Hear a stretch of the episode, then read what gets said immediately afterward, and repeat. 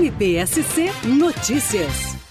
Após uma denúncia do Ministério Público de Santa Catarina, a Justiça condenou um homem a 27 anos, 2 meses e 5 dias de reclusão, em regime fechado, por um estupro de vulnerável contra sua enteada, de apenas 8 anos de idade na época. A pena desse crime já é, por si só, bastante alta, variando de 8 a 15 anos de reclusão.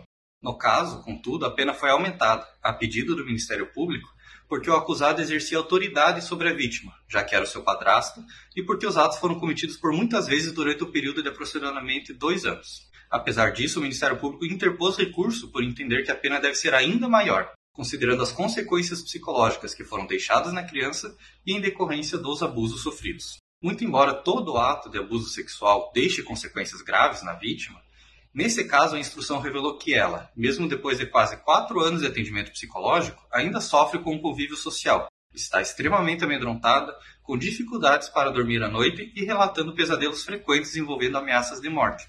Tudo em decorrência direta dos estupros e das ameaças que ela sofria. É por essa razão que o Ministério Público recorreu da sentença, entendendo que os atos do acusado devem ser mais severamente punidos.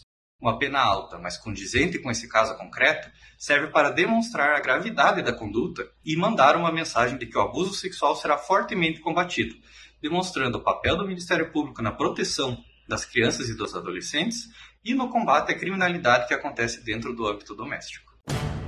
MPSC Notícias, com informações do Ministério Público de Santa Catarina.